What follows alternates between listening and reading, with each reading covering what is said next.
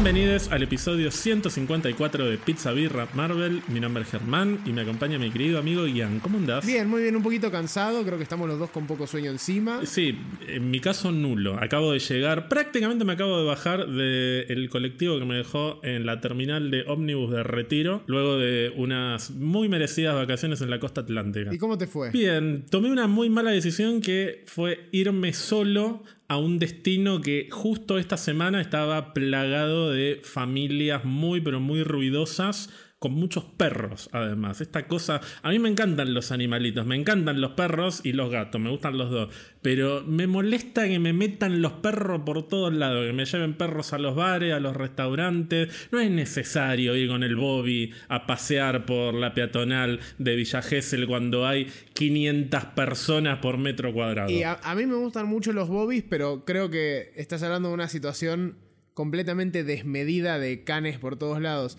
Yo te pregunto, ¿vos pensás que había más perros que niños? Había un poquito más de niñas, pero te diría que estábamos por ahí con los perritos. Un mood muy familiero perruno. Sí, que no es lo que estaba buscando. Yo estaba buscando joda. Bueno, era un poco un cogedero también, pero tampoco me. me- es muy largo Pasa de explicar. ser un cogedero, pero de gente de 19 años. No, no, más o menos, pero mucho mensaje de vamos al bosque, viste, cosas como medio turbia que yo no tengo, yo estaba más como para ir a tomar algo, pero bueno. No fue el destino ideal, de todos modos la pasé muy bien, fui a la playa, tomé mucho sol, me metí en el mar, esquivé gente porque tampoco se podía caminar, tenía que recorrer como 5 kilómetros todos los días para poder alejarme de la gente, con la peor de las ondas. Estuve, pero descansé mucho y estoy muy, pero muy contento. ¿Vos qué tal estuviste estos días post Quantum Mania? Post Quantumania. Bueno, un, un momento. Un momento especial. Yo creo que para estar. Para estar agradecido. Siempre agradecido. Porque tuvimos una película. Porque vamos a tener más películas. Hoy estoy muy optimista. Estoy se muy, te pasó todo el. estoy muy sen- sí, sí, sí. Todo el hate que tenía la semana pasada. Hoy no odio a las orcas con los- las ballenas con los niños entre escenas de tres horas. Has sido muy criticado He sido en muy las redes. criticado. Yo no contesté nada porque quería esperar a ver si Sí. vos querías tu derecho a réplica. Que tenés algo para decir que quiero decir, además, que cuando hiciste ese comentario, en mi opinión, nefasto sobre la escena de la ballena que no es ballena en la película de mi querido, amado James Cameron, Avatar The Way of Water, yo te quise putear, pero te dejé que hablaras como para seguir hablando de Ant-Man. Sabes que estoy en total desacuerdo con lo que vos dijiste. Pero estoy 100% a favor de que opines lo que querés. O sea, si te aburrís con una película de James Cameron, te aburrís con una película de James Cameron. No obstante, te han criticado mucho por ese comentario. He recibido críticas en redes sociales. Se pudrió mal. Varias, varias. Sí, sí, Greenpeace me está persiguiendo ahora por lo que dije la ballena. Estoy. Nada, estoy en el. Me, me pusieron del lado de los cazadores de ballenas automáticamente. Así funcionan las redes sociales. Está bien, sos más peligroso para la naturaleza que Craven el cazador. Se- Seguramente, seguramente. Que en el cazador va a usar tipo auto híbrido. Va a ser todo muy light en ese sentido. Ahora, ¿estás arrepentido de tus comentarios sobre Avatar o seguís pensando lo mismo? Pero a mí Avatar me gustó. Me borré un poco la escena de la ballena. Chicos, dale. Yo lloré con esa escena. Yo, me muy conmoví hasta larga las la lágrimas. escena. Güey, pero es una película que dura tres horas. Sí, es muy larga la película. Pero no tengo ningún problema con James Cameron. Excepto que ahora dice que es militante de Thanos. Te mandé eso, ¿no? Sí, sí, yo ya te dije, yo soy James Cameronista, no me importa lo que diga, no me importa, lo voy a bancar siempre. Se comparó él mismo con Thanos. Dijo como que por ahí quiere matar a la mitad del planeta. De aburrimiento con una película de tres horas. Está bien, me parece bien que banques tu, tu posición. Pero te juro que a mí me re gustó. Está perfecto, igual no son ni la primera ni la última persona que va a criticar a Avatar por la duración ni por escenas supuestamente aburridas. Yo no me aburrí con Avatar y me emocioné muchísimo, pero un, bueno. Un espectáculo visual impresionante, fuera de joda, ¿eh? Y, y nada, voy a ir a Disney y voy a estar tipo, oh, Avatar, los Navi, el mismo villano reciclado durante dos películas eh, y todas esas cosas que tiene Avatar. Pero eh, nada, nada, nada. Por ahí James Cameron, eh, en su plan para matarnos, para borrar a la mitad del universo, implementa alguno de esos métodos de tortura. Nos criticaron también por es porque nos reímos mucho del dad de Cassie Lang y nos dijeron en Discord, ahora no me acuerdo quién fue, pero nos dijeron, bueno, pero es el padre, ¿cómo quieren que le diga? Señor Lang. Roberto. No, chicos, claramente le va a decir dad porque es el padre. El tema no es cómo le dice, no es si le dice dad, father, padre, madre, tío. El tema es que el guion lo único que le da a Cassie Lang durante la mitad de la película es esa palabra, no es la palabra en sí, sino que hay una seguidilla de escena durante una hora y media de la pobre piba diciendo prácticamente lo mismo en todas las escenas. Pero bueno. Aparte, eh, para mí es, es, es el mismo dad. O sea, en serio, yo no lo digo como una exageración. Para mí lo dijo una vez y lo pegaron. Pero,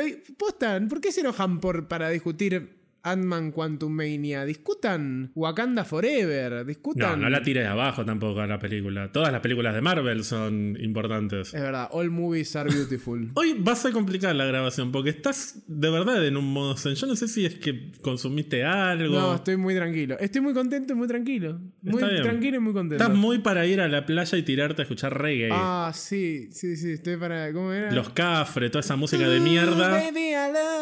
Toda esa porquería que estuve escuchando toda esta semana me talararon el oído con toda esa música espantosa. Yo no escucho por lo general reggae, pero hoy estoy en un mood eh, reggae. Por ahí algún Ale Sanz. No, prefiero el reggae. Me gusta el reggae. Ahora me van a bardear porque no me gusta el reggae. No, me gusta el reggae. Lo que no me gusta es ir a la playa y que parece que estamos en una cápsula del tiempo y suenan los cafres todo el tiempo desde que tengo 15 años. Sin cadena sobre. Y los pericos. Ay, otra vez. Hacía 5 años que no escuchaba los pericos. Todos los días me pusieron los pericos en la playa. Pero no, no se escucha otra cosa. A mí me parece altamente desubicado, pero igual no me voy a pelear porque estoy en este, en este mood.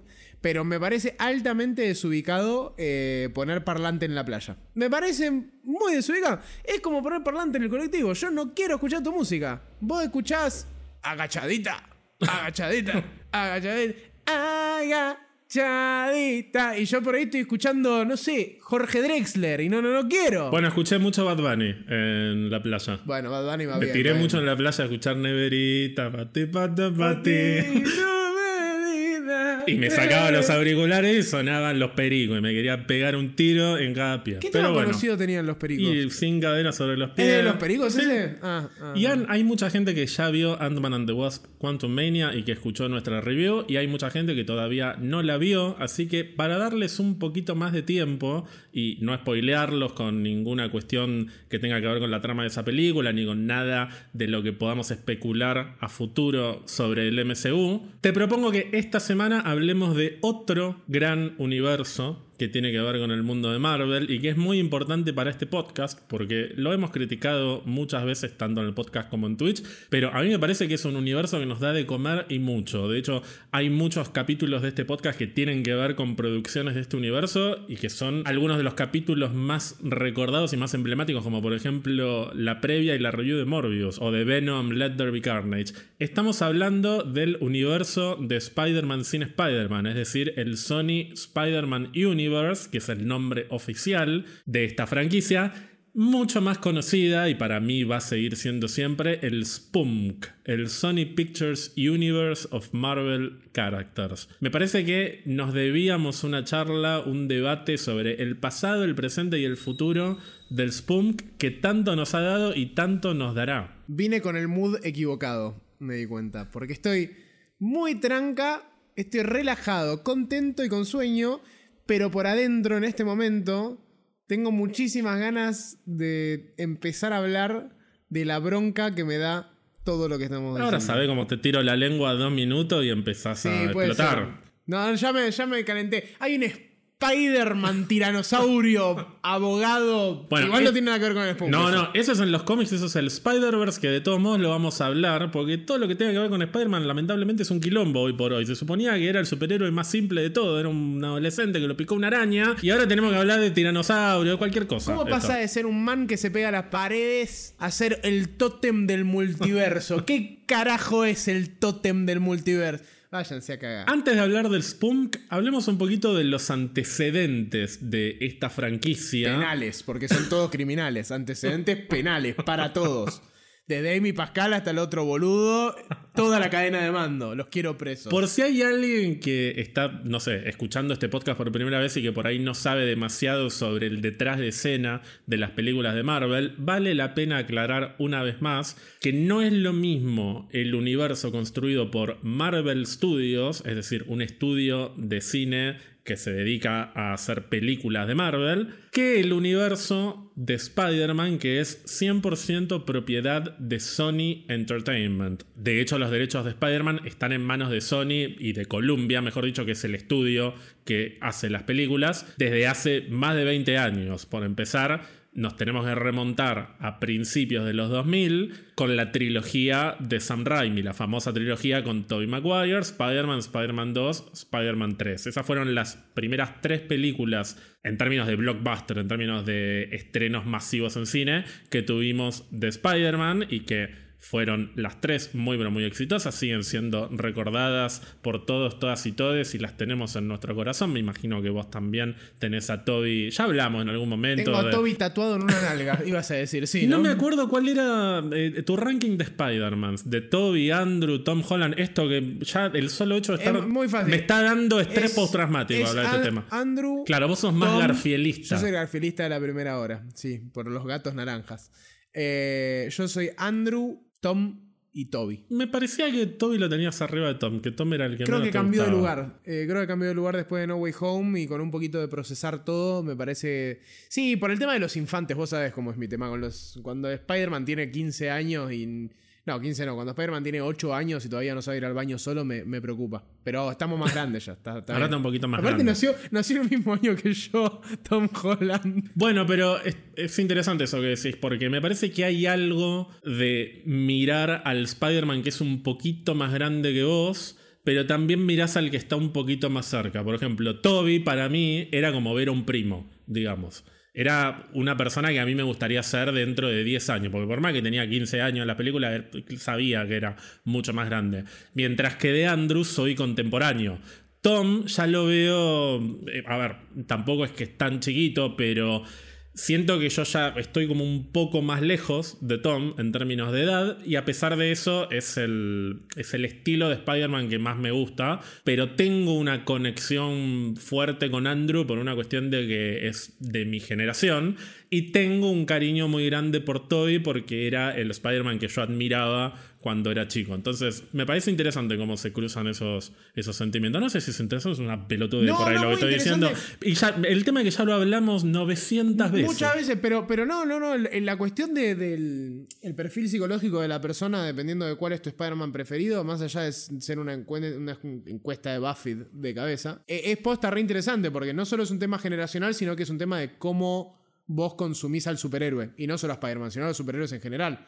Porque para mí Tony Stark es una figura paterna, por ejemplo. Claro. Eh, entonces lo relaciono con tales personas en mi vida. Eh, Tom Holland cuando lo sigue a Tony Stark. O sea, como que hay una cosita que te pega en el inconsciente cuando vos ves estas películas. Y el juego con el tema de los tres Spider-Man es, es divertido. Es divertido. Pero bueno, puntualmente en lo que respecta al Spider-Man de Tobey Maguire, podemos decir que sobre todo la primera y la segunda fueron éxitos rotundos. A la tercera también le fue bien, pero ahí ya empezaron los problemitas. Es la, definitivamente es la más floja y es la película en la que se empezaron a meter de lleno los ejecutivos, los famosos ejecutivos que están en todos los estudios, en Marvel también están, están por todos lados, pero en el caso de Spider-Man fue bastante notoria la intervención. De hecho, Venom, uno de los villanos de la tercera Spider-Man, fue metido un poco a la fuerza y estaba todo dado para que la Spider-Man 4 que nunca se dio y que ojalá que nunca se dé porque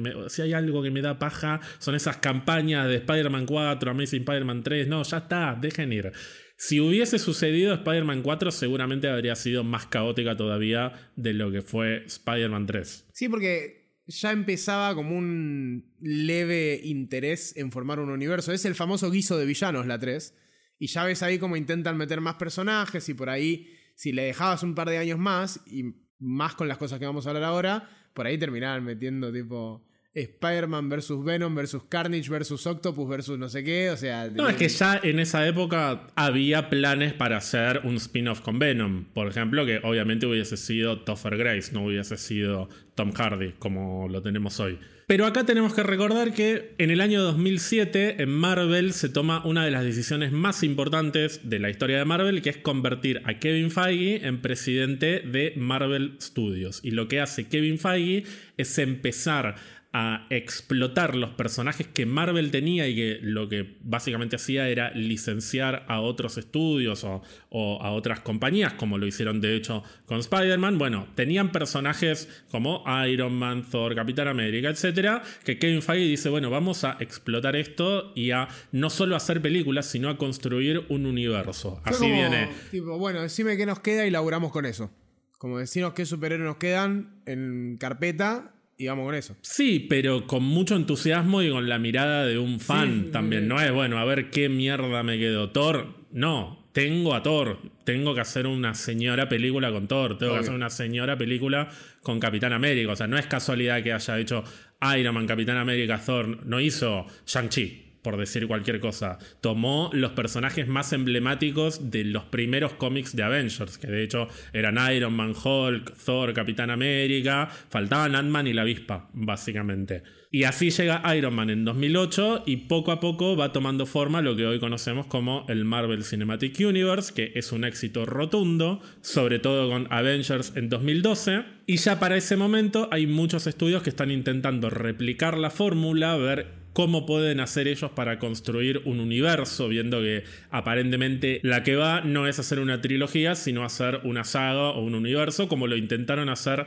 muchos estudios. Entre ellos Sony, como parte del relanzamiento de Spider-Man, porque deciden hacer una nueva saga de películas de Spider-Man, esta vez dirigidas por Mark Webb y protagonizadas por Andrew Garfield, no solo sacan Amazing Spider-Man, sino que ya en Amazing Spider-Man ponen muchas semillitas para lo que va a ser Amazing Spider-Man 2. Esta primera Amazing Spider-Man, recordemos, año 2012, el mismo año de Avengers. Y ya para cuando llega Amazing Spider-Man 2 en 2014, no solo hay semillas para Amazing Spider-Man 3 y 4, sino que hay semillas para Black Cat, para Sinister Six, para Venom, para el buitre, para todo lo que se te ocurra, porque dijeron, bueno, tenemos todos estos personajes, vamos a construir un universo nosotros también. No aprendieron nada de Spider-Man 3 en ese momento. Fue como. No le fue también a esta película. ¿Será porque es una sopa de villanos? Por eso, no solo la recargaron de elementos, de personajes, de tramas, subtramas, para lo que es la película en sí, sino para la creación de otras historias, de otras películas, que obviamente nunca vieron la luz. Y esto es algo que alguna vez lo hemos hablado. Yo me acuerdo, por ejemplo, de haber visto Avengers en 2012 y poco tiempo después ir a ver Amazing Spider-Man y en ese momento yo no estaba pensando realmente si era de un estudio o era de otra. Las dos películas transcurren en Nueva York, las dos películas tienen superhéroes que son emblemáticos de Nueva York y sobre todo Spider-Man es emblemático de Nueva York. Todas las películas de Spider-Man transcurren en esa ciudad. Y la verdad es que en ese momento me hacía ruido estar viendo Amazing Spider-Man y no tener la torre Avengers. O después ver Avengers y no ver la torre Oscorp. Y sabemos que por lo menos del lado de Kevin Feige hubo un interés de conectar las películas de Marvel Studios con el resto de las películas de personajes de Marvel, como pueden ser las de Spider-Man, de Sony, o también las de X-Men, que en ese momento eran de Fox. Pero nunca tuvieron éxito esos intentos. De hecho, está la escena eliminada de la primera Iron Man, una de las versiones de la escena post-créditos en la que Nick Fury habla de los mutantes y Spider-Man. O sea, Kevin Feige ya quería hacer un universo, pero integrándolo. Claro, él quería integrar a las franquicias ya existentes con lo que él estaba creando. Y lo sacaron todos cagando porque no confiaron o no les interesó colaborar con otro estudio que en ese momento era visto como una competencia. O sea, por culpa de esas personas yo hoy en día no tengo mis películas de Wolverine buenas dentro del MCU. Vos que, a ver, con una mano en el corazón, vos preferís que en el MCU que tuvimos hasta ahora metieran a la fuerza al Wolverine con la campera de cuero del año 2000 o que llegue un buen... Sí, está bien, Hugh Jackman, pero eso es como decir qué buen Batman Michael Keaton y así estamos. Vamos a tener una película de Flash que a la gente solamente le importa por Batman, que yo lo amo a Michael Keaton. obvio que le va a importar por Batman si el protagonista es un psicópata que tomó rehenes en una casa llena de armas y casi mata a tres niños. Pero obvio que la gente va a ir por Michael Keaton, es la mejor opción. Vos ves esa película y tenés que estar con un ojo tapado para darte cuenta de que... Está bien, pero el año que viene vamos a tener otro Batman, tenemos a Robert Pattinson. Esto es un quilombo, no se entiende absolutamente nada. A lo que voy es a que yo hoy por hoy me quedo con el camino largo, está bien, tenés razón. Aparte prefiero que llegue un Wolverine nuevo con el traje amarillo. Totalmente. Y aparte Days of Future Past fue una súper buena película y la hizo todita Fox esa. Y Bueno, después la chocaron. la chocaron fuerte, pero First Class y Days of Future Past son dos peliculones para mí. Independientemente de eso, y así como digo que eh, First Class y Days of Future Past fueron como que Fox la hizo bien por su lado, creo que Sony hizo algo bien por su lado y fue justamente ponerle fichas al Spider-Man de Andrew Garfield. A mí la 1 me gusta de Amazing Spider-Man. ¿Pero Me- cómo le pusieron ficha? ¿Cuál, A Andrew ¿Cuáles fueron? Sí, Sony. le pegaron una patada en el culo después. Eh, después, pero porque se hizo el atrevido. Por la, ahí vamos a hablar de la, de la conspiración. Pero la primera película de Amazing Spider-Man a mí me pareció una buena peli de Spider-Man. Eh, que no está en mi top 3, pero es una, me parece una linda peli de Spider-Man. Y me parece bien que le hayan puesto fichas a Andrew Garfield. Después le pegaron ¿Pero una qué patada en el orto. ponerle fichas? Que le, El- lo castearon como Spider. Le dijeron, vení a Está ser el bien, pero personaje". ahí hay que separar, porque una cosa es Spider-Man como personaje y el actor que lo interpreta, que de alguna manera los actores que hacen de Spider-Man son totems en la vida real, Bueno, así como sí. los Batman, siempre que hay un actor nuevo que hace de Batman hay un escándalo. Sí. Los actores que hacen de Batman, de Superman y de Spider-Man, que son los tres personajes más importantes de la cultura de superhéroes, y en cuarto lugar, si querés, lo podemos poner como medio empatados a la Mujer Maravilla y a Wolverine, pero cada actor que ha interpretado a Spider-Man, de alguna manera u otra, ha sido emblemático, icónico, etc. Sí. Dicho esto, castear a Andrew Garfield no hay ponerle fichas. Pero fue una la buena película decisión, lo que digo está es que- llena, eh, eh, Bueno, un millón de pero problemas que son Sony- independientes de Andrew Obvio, Garfield. pero Sony si hizo algo bien fue castear a Andrew Garfield para mí. Y gracias a eso, hoy tenemos a un Andrew Garfield muy gracioso y muy simpático en No Way Home. Bueno, pero por ejemplo, ahora que ya tuviste a Andrew Garfield y a Tobey Maguire en No Way Home y que ya los volviste a ver y que sabemos que hay vida después de Amazing Spider-Man 2, ¿vos hubieses preferido que Kevin Feige forzara la conexión con el universo de Amazing Spider-Man 1 y 2 en ese momento? O sea, no Kevin Feige, sino que Sony y Kevin Feige trabajaran juntos Sí. en el año 2012 y 2013 para que las películas de Marvel Studios transcurrieran en el mismo universo Sí. que las de Andrew Garfield. Sí, sí, sí, a mí me hubiese gustado. Eh, a, mí, a mí me hubiese gustado mucho más para el MCU Andrew Garfield que Tom Holland. No estoy hablando de Andrew Garfield, estoy hablando de las películas. Olvídate de No, Andrew las Garfield. películas son malas, Por- bueno, no, y bueno, bueno, es que ese es las el tema. Andrew Garfield ya lo tenés en el MCU, en No Way Sí, Home, Tobey. Maguire también. Yo lo que estoy diciendo es si hubieses querido que la Tierra mal llamada 616 de Marvel Studios, que como bien dice... Como bien dice Iman Belan y Oh, Kamala Khan, Dios es la mío. 199999. ¿Hubieses preferido que Sony y Marvel Studios trabajaran juntos para que No. esa tierra y la de Amazing Spider-Man fueran la misma? Es una pregunta re difícil, porque para mí lo principal del mundo de películas de Sony de ese momento era Andrew Garfield siendo Spider-Man. Y para mí era el Spider-Man indicado para el MCU. Ahora, la calidad de las películas en las que aparece Andrew Garfield no son buenas como sí pueden ser por ahí. Las, las de Tom Holland son objetivamente mejores para mí que Pero las es que de... es- Tom Holland ya no importa porque es Marvel Studios, entonces es todo parte de lo mismo. Pero, no, es que Pero no estamos hablando de dos estudios me ganan diferentes. las ganas de que haya aparecido Andrew Garfield en el MCU y por ahí te digo que sí, pero en realidad era una poronga que en ese momento se junten. Bueno, yo creo que en 2012, cuando sale la primera Amazing Spider-Man, ahí estaba todo dado como para poder integrarlo bien. O sea, estaban a tiempo. Yo fui al estaban cine- a tiempo. Pensá, por ejemplo, en El Increíble Hulk, que es una película que hoy la ves y no parece una película de Marvel Studios, parece una película de otro estudio. Sí. Porque hasta los actores son diferentes, se ve diferente Hulk, Sí. es todo distinto. Entonces, retroactivamente, yo me puedo creer que esa película transcurre en el MCU. Sí, totalmente. Y me parece que si hubiesen hecho el esfuerzo con Amazing Spider-Man 1, que para mí no es una mala película, es una buena película de Spider-Man, es mejor que Spider-Man 3, segurísimo, para mí, yo creo que hubiese funcionado bien. No había tanto en ninguno de los dos universos desarrollado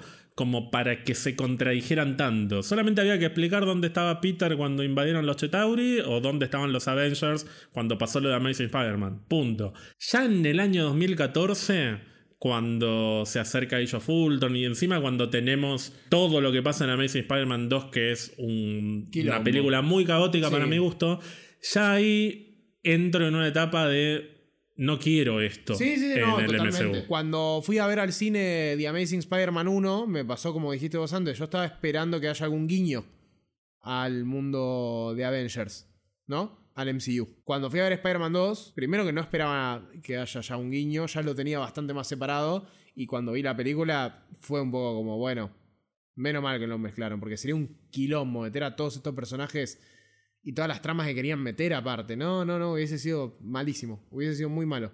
Vuelvo, no me puedo jugar por decirte que no me hubiese gustado que fusionen los universos en ese momento, porque para mí Andrew Garfield es su, Andrew Garfield es superior, pero por mucho para mí, en términos de Peter Parker y de Spider-Man, de las dos cosas.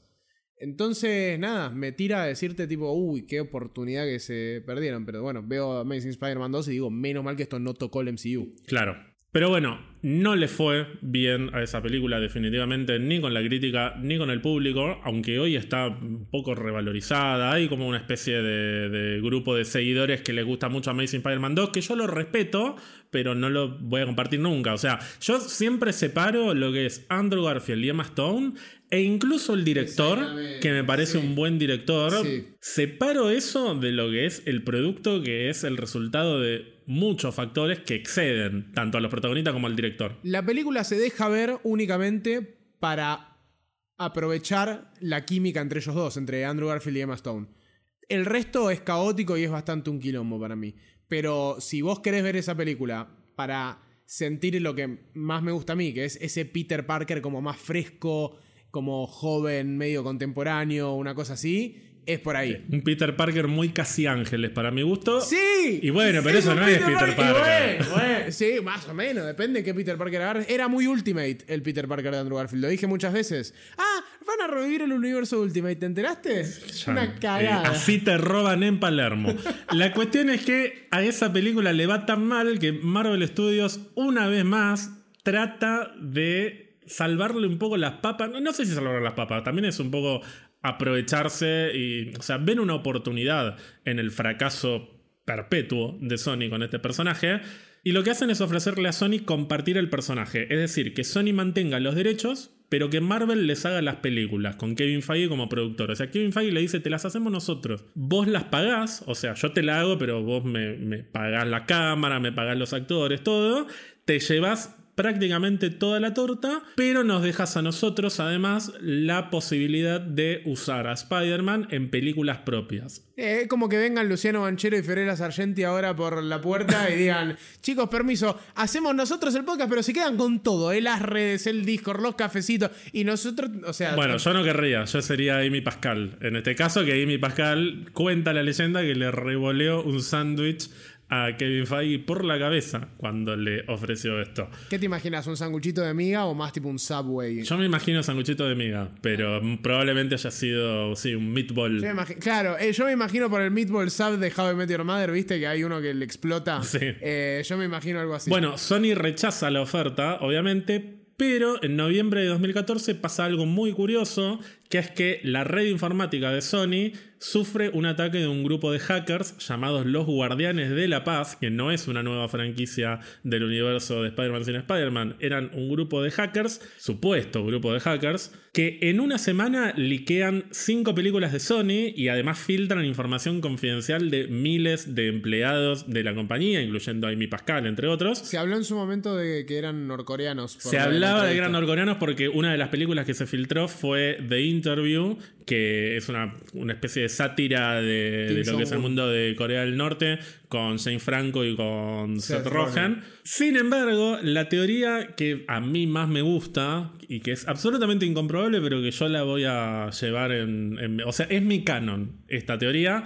Que es que este ataque no vino de Norcorea, sino que vino desde adentro, vino desde las entrañas de Sony. Porque en esta filtración, una de las cosas que sale a la luz es que Sony y Marvel habían estado manteniendo distintas conversaciones sobre la posibilidad de armar un acuerdo para sumar a Spider-Man al MCU. Y de hecho, Kevin Feige había trabajado brevemente como, un- como una especie de consultor sobre las películas de Amazing Spider-Man. Están los mails en los que Kevin Feige le dice: Buenísima la química entre Andrew Garfield y Emma Stone, exploten esto, malísimo esto, esto, esto, esto, y todo lo que Kevin Feige lista es lo que después está en la película. O sea, Kevin Feige le decía, chicos, no, no es por acá, pero muy bien el casting. Bueno.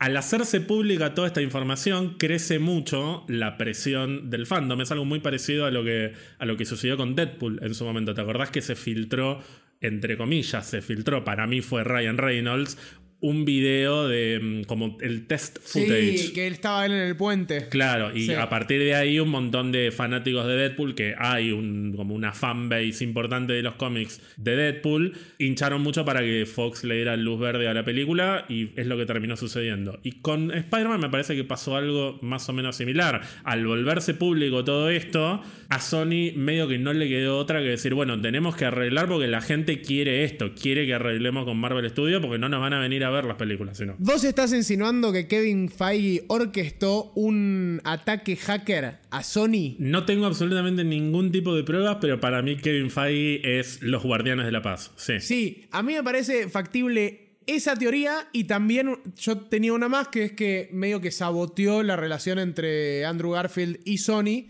para terminar beneficiando el tema de forzar un trato. No sé cómo funciona muy bien porque no sé por qué Andrew Garfield yéndose de Sony o, peleándose con Sony beneficiaría al posible trato con Marvel. Pero bueno, esas cositas por ahí jamás las sabremos. Para mí, uno de los puntos importantes de esto es lo que hablábamos recién: es la posibilidad de que Kevin Feige tenga 100% control creativo del personaje de Spider-Man, que no tenga que ser el Spider-Man de Amazing Spider-Man 1 y 2. Poder tener un Spider-Man del MCU, que terminaría siendo efectivamente Tom Holland. Me parece que ya estaba demasiado avanzado el universo de Amazing Spider-Man como para integrarlo y que funcionara Sí, no. bien. Kevin Feige no quería saber absolutamente nada en ese Ya con momento. la dos no hay si, hablaban, de- si hablaban en 2011, 2012, era otra la historia para mí. Se acordaban en esa como en ese momento, que es el que yo te digo que no era tan descabellado imaginar un cruce entre los dos universos y que fuera un No, único universo.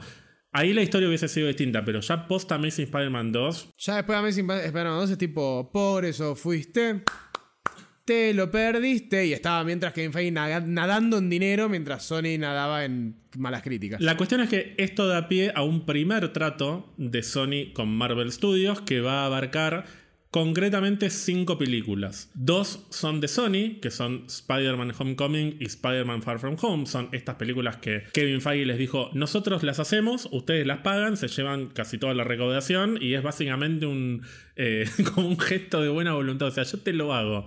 Tranquilo que yo te lo saco. Pero a cambio me lo prestás para tres películas, que son las otras tres de este trato, que son Capitán América Civil War, que es donde debuta Tom Holland, y las dos Avengers de la fase 3 del MCU, que son Infinity War y Endgame. Estas serían las cinco colaboraciones contempladas por este primer trato de Marvel Studios con Sony. Pero paralelamente a las colaboraciones, a partir de este trato se abren, te diría que tres caminos, que en principio son dos, pero en total van a terminar siendo tres. Ahora vamos a ver por qué. El camino más importante que se abre tiene que ver con el resto de personajes que Sony tiene bajo su poder y que son múltiples, casi infinitos personajes relacionados simplemente por una cuestión legal al personaje Spider-Man. Y que básicamente en Sony dicen, bueno, tenemos un montón de propiedades que deberíamos explotar y tratar de lucrar con esto, lo cual no está mal porque es lo que hacen todos los estudios. Entonces, mientras Marvel Studios les prepara las películas de Spider-Man, ellos dicen, bueno, nosotros vamos a hacer nuestras propias películas con estos personajes. Y esto es lo que da pie a la creación, y acá me pongo de pie, metafóricamente, porque no me estoy poniendo de pie, da pie a la creación del SPUMC, el Sony Pictures Universe of Marvel Characters, o el universo de personajes de Marvel de Sony Pictures. Fíjate qué rebuscada la sigla. Tenían que buscar una forma muy, muy elegante de decir el universo de Spider-Man sin Spider-Man. Sí, que de hecho en su momento al nombre se lo criticó bastante y en Sony decían que no le querían poner Spider-Verse, por ejemplo, porque justamente se basa en personajes que no son Spider-Man. A pesar de eso, hoy al universo se lo conoce como SSU, Sony Spider-Man Universe. Se lo no- conoce como esas películas de verga que salen en paralelo a las de Spider-Man. Los grandes responsables del SSU, entonces conocido como Spunk, son, por un lado, Avi Arad, que fue en su momento uno de los fundadores de Marvel Studios, que anteriormente había sido director creativo de Marvel Entertainment, es uno de los personajes más importantes de la historia de Marvel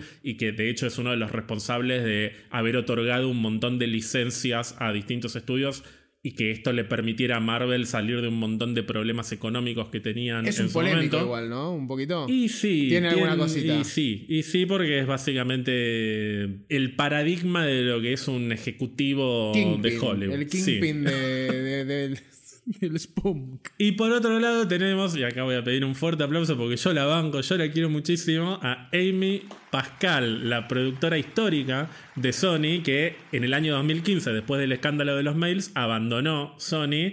Básicamente porque quedó expuesta, no con ninguna cuestión sensible, como puede ser algún comentario insensible sobre alguna diversidad o algo por el estilo, no, simplemente quedó expuesta como una mala, como mala ejecutiva, digamos, o sea, quedó expuesta con algunos malos negocios. Entonces se fue de Sony y tiempo después dijo que en realidad la echaron de Sony y fundó su propia productora que se llama Pascal Productions con la cual coprodujo las películas de Spider-Man con Marvel Studios, por eso en todas las ruedas de prensa están sentados uno al lado de otro Kevin Feige y Amy Pascal y son básicamente sitcoms esas entrevistas, Sí, porque sí, está Kevin nota. Feige muy incómodo, rogándole a todos los dioses que Amy Pascal no hable de más, porque, bueno, Amy Pascal instaló por esta época, justamente la época en la que dicen vamos a empezar a hacer películas con personajes que tengan que ver con Spider-Man, el primero de ellos es Venom, Sí. Amy Pascal instala la idea de el universo adjunto o el universo adyacente y lo dice en una entrevista en la que lo tiene a Kevin Feige al lado y Kevin Kevin, Feige sí, sí, la cara. Mira la cara. para el costado, como diciendo, no sé de qué estás hablando, pero yo no tengo nada que ver con esto. O sea, la idea de que Venom, es un poco lo que Amy Pascal quería dar a entender, que las películas del Spunk transcurrían en el mismo universo que las películas de Spider-Man de Marvel Studios y Sony, pero que no eran necesariamente parte del MCU, era algo adjunto, como podría serlo en su momento, por ejemplo, las series de Marvel Televisión, Agents of Shield, Agent Carter, todas las de Netflix, Que funciona muy bien porque se mencionan algunas cuestiones del MCU, pero son un producto independiente. Claro, o sea. y canónicamente transcurren dentro del mismo universo. Hay todo un debate sobre si es o no es el mismo universo, que a mí me agota muy rápidamente ese debate. Oficialmente transcurren en el mismo universo. Simplemente no están hechos ninguno de esos productos por Marvel Studios, están hechos por Marvel Televisión. Bueno, de la misma manera, se suponía que, por ejemplo, Venom transcurría en el MCU, aunque estuviese hecho por Sony. Lo que pasa es que no tiene sentido esa, esa conexión, porque por empezar, Venom transcurre en San Francisco, que es el mismo lugar en el que tenemos las historias de Ant-Man, y no hay absolutamente ningún... O sea, no solo no hay conexión, sino que hay contradicciones. Sería raro es un, que un niño es un universo en el que se supone que existen extraterrestres y, y no, no sé, no- nunca se mencionan a los Chitauri, por ejemplo. Y sería muy raro también que asumamos que el Spider-Man de Tom Holland es ese Peter Parker que le arruinó la vida a Tom Hardy, a, a, Sí, a Eddie Brock. a Eddie Brock, y por eso se tuvo que mudar de ciudad y convertirse en un fisura absoluto. Pero bueno, yo te había dicho que se abrían distintos caminos. Además del camino del Spunk, se abre otro camino que es el de las películas animadas, que no es estrictamente el universo de Spider-Man sin Spider-Man. Es básicamente un universo que hoy por hoy está creciendo, pero que en el año 2018, cuando sale Spider-Man Into the Spider-Verse, era sencillamente una película de Sony Pictures Animation, o sea, de la división de animación de Sony, que no tenía absolutamente nada que ver con lo que es el, supuesto universo adyacente, este, la, la mentira esta que vendió Amy Pascal. Dicho esto, Amy Pascal fue productora de esta película y fue además la que lo fue a buscar a Phil Lord y a Christopher Miller, que son los dos cineastas que estuvieron detrás de esta película y que fueron ellos los que le pusieron la condición a Amy Pascal de, bueno, hacemos esta película pero queremos hacer una película sobre el Spider-Verse porque nos gusta la historia. Amy Pascal le dijo, bueno, dale, sí, dale para adelante. Qué bien que salió para hacer un producto del Spider-Verse, que me parece una... Perdón, yo soy re fan de Spider-Man, ¿eh? pero el Spider-Verse como concepto me embola... Lo vamos a retomar dentro de un ratito, pero tengamos en cuenta que en ese momento el Spider-Verse como concepto no era lo mismo que soy, era de hecho algo medio aislado. O sea, tenemos las películas de Spider-Man tradicionales y en el costado animado nos damos el gusto de contar una historia multiversal con estos personajes. Lo que pasa es que esta película fue ultra exitosa en todo sentido, o sea, llegó a los Oscar incluso.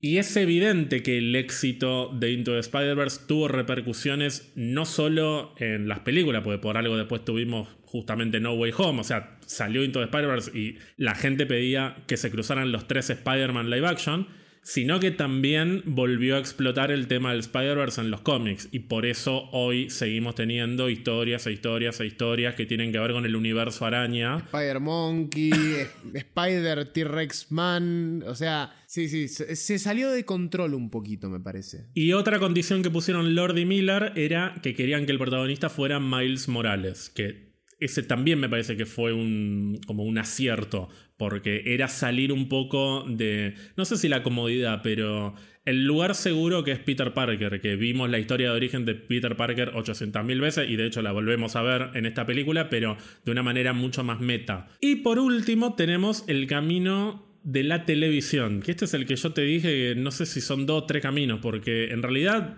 camino de televisión todavía no tenemos nada. Hace como cinco años que se anunció una serie de Silk, un personaje que tiene que ver con el mundo de Spider-Man y que iba a tener supuestamente su serie producida por Sony y cambió la gente del equipo de producción, o sea, es como que está en desarrollo perpetuo. Y hoy por hoy hay alguna que otra novedad sobre otras series de las que ahora vamos a hablar, pero todavía no hay nada demasiado concreto sobre el costado televisivo de Spider-Man. De todos modos, vamos a retomar tanto el Spider-Verse como el costado televisivo dentro de un ratito. Porque de lo que tenemos que hablar ahora es del segundo trato con Marvel Studios. ¿Qué ocurre? No sé si te acordás, parece que fue hace millones de años, pero no fue hace tanto. Ocurre justo antes. No, cuando termina Infinity War por ahí. Endgame. Endgame, cuando después de Endgame. Año 2019 tenemos Endgame en mayo, éxito rotundo. Y en julio tenemos Spider-Man Far From Home, que continúa directamente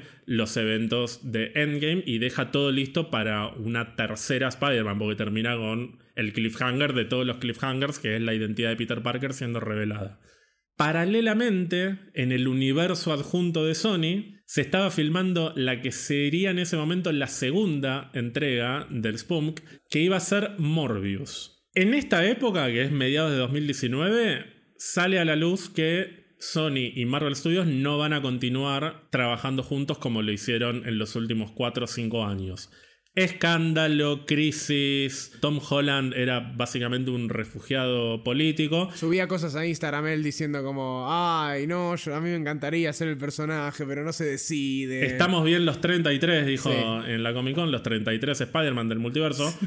Hasta que eventualmente, hacia fines de 2019, tenemos buenas noticias. Marvel Studios y Sony han firmado un nuevo acuerdo cuyos detalles no son tan claros como lo fueron los del primer acuerdo. Pero al margen de todo esto, Kevin Feige dice una frase muy interesante en una entrevista que es que el Spider-Man de Tom Holland va a tener, entre muchas comillas, no hay, no hay que tomarlo literal esto, pero va a tener la capacidad de cruzar entre universos cinematográficos. No dice entre universos, dice universos cinematográficos. Y lo dice en una entrevista así súper informal, es decir, Tom Holland va a aparecer tanto en las películas de Marvel como en las películas de Sony. Y al decir esto, está dejando súper en claro algo que antes de este trato era más ambiguo y daba pie a que, por ejemplo, Amy Pascal dijera esto de, del universo adjunto y, que no se terminaba de entender si era o no era parte del mismo universo. Al decir esto, Kevin Feige deja en claro que las películas de Marvel Studios transcurren en un universo y las películas de Sony transcurren en otro universo. O sea, Venom no es MCU. Morbius no es MCU y todo lo que venga después tampoco va a ser MCU. Los efectos de esto se ven en las dos siguientes películas que estrena Sony, que se suponía que la segunda iba a ser Morbius, pero entre que vino la pandemia y cambiaron la fecha y todo lo que ya sabemos que pasó en 2020 y 2021, se terminó postergando y estrenando primero Venom Let There Be Carnage, la secuela de Venom. Y ahí tenemos la escena post créditos en la que de una manera muy pero muy rebuscada el Venom de Tom Hardy viaja al universo del Spider-Man de Tom Holland. Y mucha gente enloquece porque aparentemente todos querían que Venom se cruce con el Spider-Man de Tom Holland. Y poco tiempo después se estrena Spider-Man No Way Home y Venom en la escena por crédito vuelve a su universo pero deja un simbionte.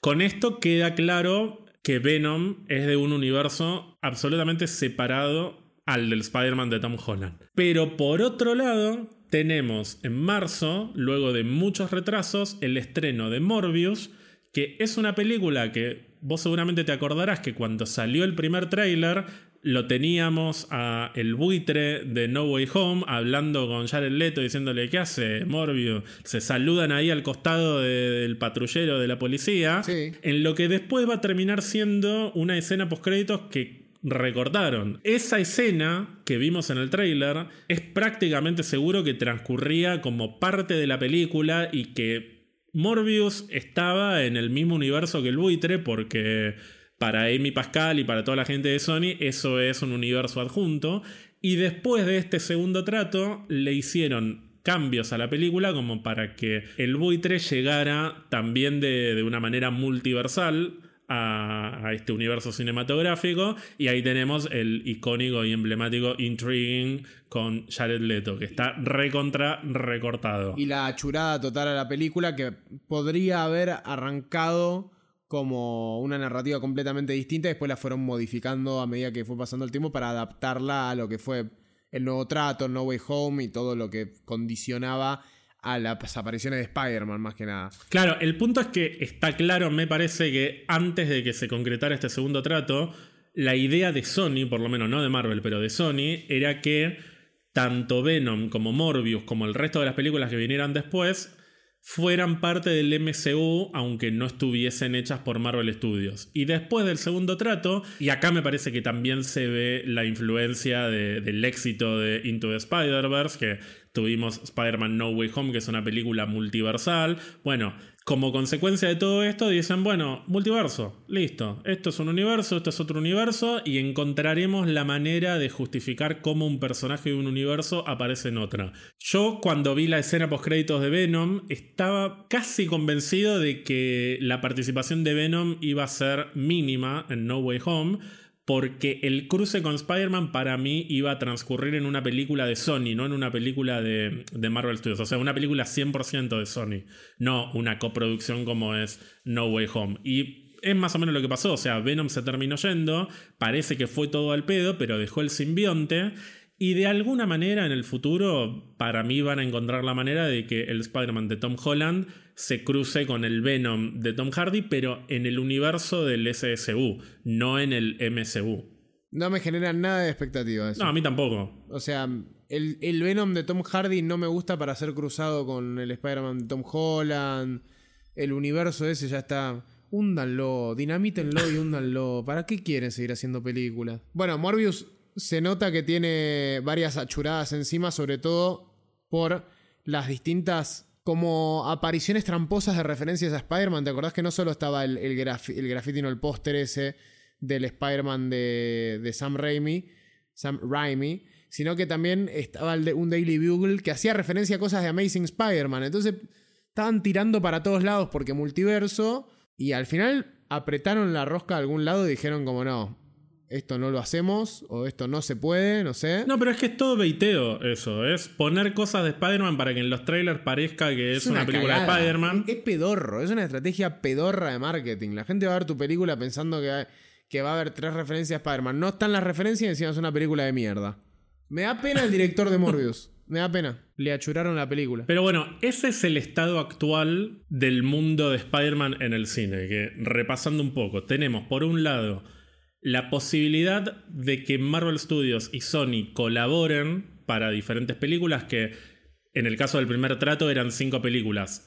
En este trato actual sabemos que era primero Spider-Man No Way Home y que hay por lo menos una aparición más de Spider-Man que no queda del todo claro. Se está hablando mucho en estos días de Spider-Man en Avengers Kang Dynasty. Si está en Kang Dynasty tiene que estar en Secret Wars, así que ya serían dos apariciones. Y eso sin mencionar que obviamente va a haber una Spider-Man 4 en algún momento. Spider-Man que- 4 de Sam Raimi confirmadísima. Estás diciendo que querés una cuarta película de Sam Raimi. Sí, Amazing Spider-Man 3 y Mirá. Batman 3 con Michael Keaton. quiero, Eh, sí. Y- Amazing y, una Superman 3 5 con Christopher Reeve. Amazing Spider-Man 3 sería muy interesante después de la escena eliminada que, que largaron después en internet de el papá de Peter apareciendo de la nada en un cementerio con barba. Sí, diciendo, es la usurpadora, básicamente. Sí, María sí, la sí, del barrio. Sí, sí, sí, es exactamente eso. Es la rosa de Guadalupe. Pero bueno, tenemos por un lado el costado de las colaboraciones, que no sabemos exactamente cómo seguirá. Es muy probable que veamos a Spider-Man en las películas de Avengers y es muy probable que Sony y Marvel en algún momento anuncien una cuarta película de Spider-Man. Tenemos por otro lado el SSU que ahora está explotando y floreciendo como nunca antes pudo porque es su propio universo. Entonces dijeron, bueno, listo, vamos a hacer todo lo que queramos y cuanto más multiversal, mejor. Entonces, no solo vamos a tener a Craven este año, sino que el año que viene llega la película más esperada del SSU, que es Madame Web, que va a ser la película más multiversal del SSU, definitivamente. Sidney Sweeney y las Sweeneys. Sidney Sweeney and the Spider Sweeneys. Y después tenemos vía libre para El Muerto, para Hypno Hustler, obviamente una Venom 3 y un montón de proyectos que nunca se sabe en qué estado están y que en los últimos años fueron saliendo diferentes noticias sobre proyectos sobre Jackpot, sobre Solo, sobre Manwolf y muchos otros personajes, emblemáticos. Muy, muy entrañables. Veo. personajes con los que hemos crecido. Nuevas leyendas de Marvel. Eh, ¿Te das cuenta que arrancamos esto hablando de que Sony nos dio de alguna manera la gran saga de películas que son la puerta de entrada para muchas personas. Fue la puerta de entrada para muchas personas a la hora de meterse en el cine de superhéroes. Y ahora estamos hablando de que llegamos a un punto en el que básicamente se va a dedicar a hacer videoclips de reggaetoneros. Es que es una gran teoría que con Madame Web se resetea el SSU y a partir de ahí todas las películas del SSU son videoclips, empezando por El Muerto. Obviamente. El, muerto Hypno Hustler, Jackpot, ¿de qué artista lo es? Y Jackpot me imagino algo tipo Becky G. Ah, puede ser, pues Becky G. Vamos por lo latino, tipo. Claro, una María Becerra, Tini. Está bien, está bien. Tini estaría en el, en el SSU y Lali estaría en el MCU. Definitivamente, 100%. Me quiero quedar un poquito en el SSU antes de volver a la parte animada. Me quiero quedar un poquito en el SSU, dijo nadie nunca. Ningún actor, nadie. Al margen de los chistes obvios. Este año tenemos Craven y el año que viene tenemos Madame Web. Son las dos películas, o las únicas dos películas que tienen fecha de estreno confirmada. Digo esto sabiendo que Madame Web tiene fecha para febrero de 2024 y que El Muerto tiene fecha para enero de 2024. O sea, un mes antes de Madame Web, una película que no está filmada, que apenas tiene director, apenas tiene guionista, pero no tiene elenco, no, no, no hay nada listo como para filmar esta película. Entonces, ¿cómo van a estrenar El Muerto dentro de menos de un año? Y encima un mes antes de Madame Web. Obviamente ese estreno nunca va a suceder. Este año en algún momento van a anunciar que El Muerto se patea para otra fecha. Así que lo único que tenemos confirmado, o por lo menos seriamente confirmado, es Craven para octubre y Madame Web para febrero. Estas dos películas, al margen de lo irónico, ¿te entusiasman mínimamente? ¿Te entusiasma ver a Craven el cazador? Más la historia allá de lo irónico. O sea, en serio tengo que dejar. No puedo decir que estoy manija por ir a reírme al cine. Dejando de lado. No, puedes estar manija por lo que quieras. Bueno. Yo estoy re manija por. Yo por Madame Web si vos me decís, no doy la vida, pero cambiaría. Vos me decís, mira, te retrasamos un año la segunda temporada de Loki, pero ves Madame Web en julio. Ya. ¿Dónde firmo? Sos un genocida. Es que, a ver, la segunda temporada de Loki va a estar buena. La estrenen cuando la estrenen. Tengo tiempo para ver la segunda temporada va a ser un papelón. Es que me quiero reír, me quiero divertir. Pero eso no es, ahí no estás dejando de lado lo irónico. Van a ser dos películas de verga y las vamos a ver y nos vamos a reír de lo malas que son. ¿Cuáles son las dos? Craven y Madame Web. Craven no me interesa tanto. Craven no creo que vaya a ser mala como fue Morbius. Yo creo que Craven nos va a aburrir. Creo que va a ser una película genérica del montón, pero que ni siquiera nos va a dejar meme ni nada por el estilo. Ojalá me equivoque, ojalá sea la Morbius neta 2.0. Pero para mí va a ser una película más o menos genérica que va a ser un 5 o 6 puntos. ¿Cómo consiguen buenos actores para estas cosas? O nombres reconocidos. Aaron Taylor Johnson es un chabón que. Russell Crowe. Russell Crowe. Eh, no, y también. Todo el elenco de Madame son todas actrices súper populares. se meten en eso? ¿Por qué nosotros estamos teniendo esta conversación y Dakota Johnson nunca se sentó con alguien a decir, che, ¿no te parece que por ahí el universo de Sony es medio pedorro y voy a quedar un poco como el ojete? Bueno, no nos olvidemos que a los actores medio mucho no les importa esto. De hecho, está el caso emblemático de Matt Smith, que fue convencido para actuar en Morbius Siempre por, que me acuerdo de eso me río. por Karen Gillan, es decir, la actriz que interpreta a Nebula, que le dijo en un, evidentemente, teléfono descompuesto, está buenísimo el mundo de Marvel, vení que la vas a pasar re bien. Lo- pero lo que no le dijo es, "Che, no, puta". pero era el ramal Disney, no el ramal Sony. Tienen que escuchar el podcast para eso, me parece. Le falta podcast. No, boludo, lo de John Smith. Eh... Matt Smith. John Smith es el de Pocahontas. Película a la que Avatar le roba, te faltó decir. Totalmente, totalmente. Lo de Matt Smith es tremendo, boludo. Es un chabón que lo podrías tener tranquilamente en el MCU haciendo un papelazo.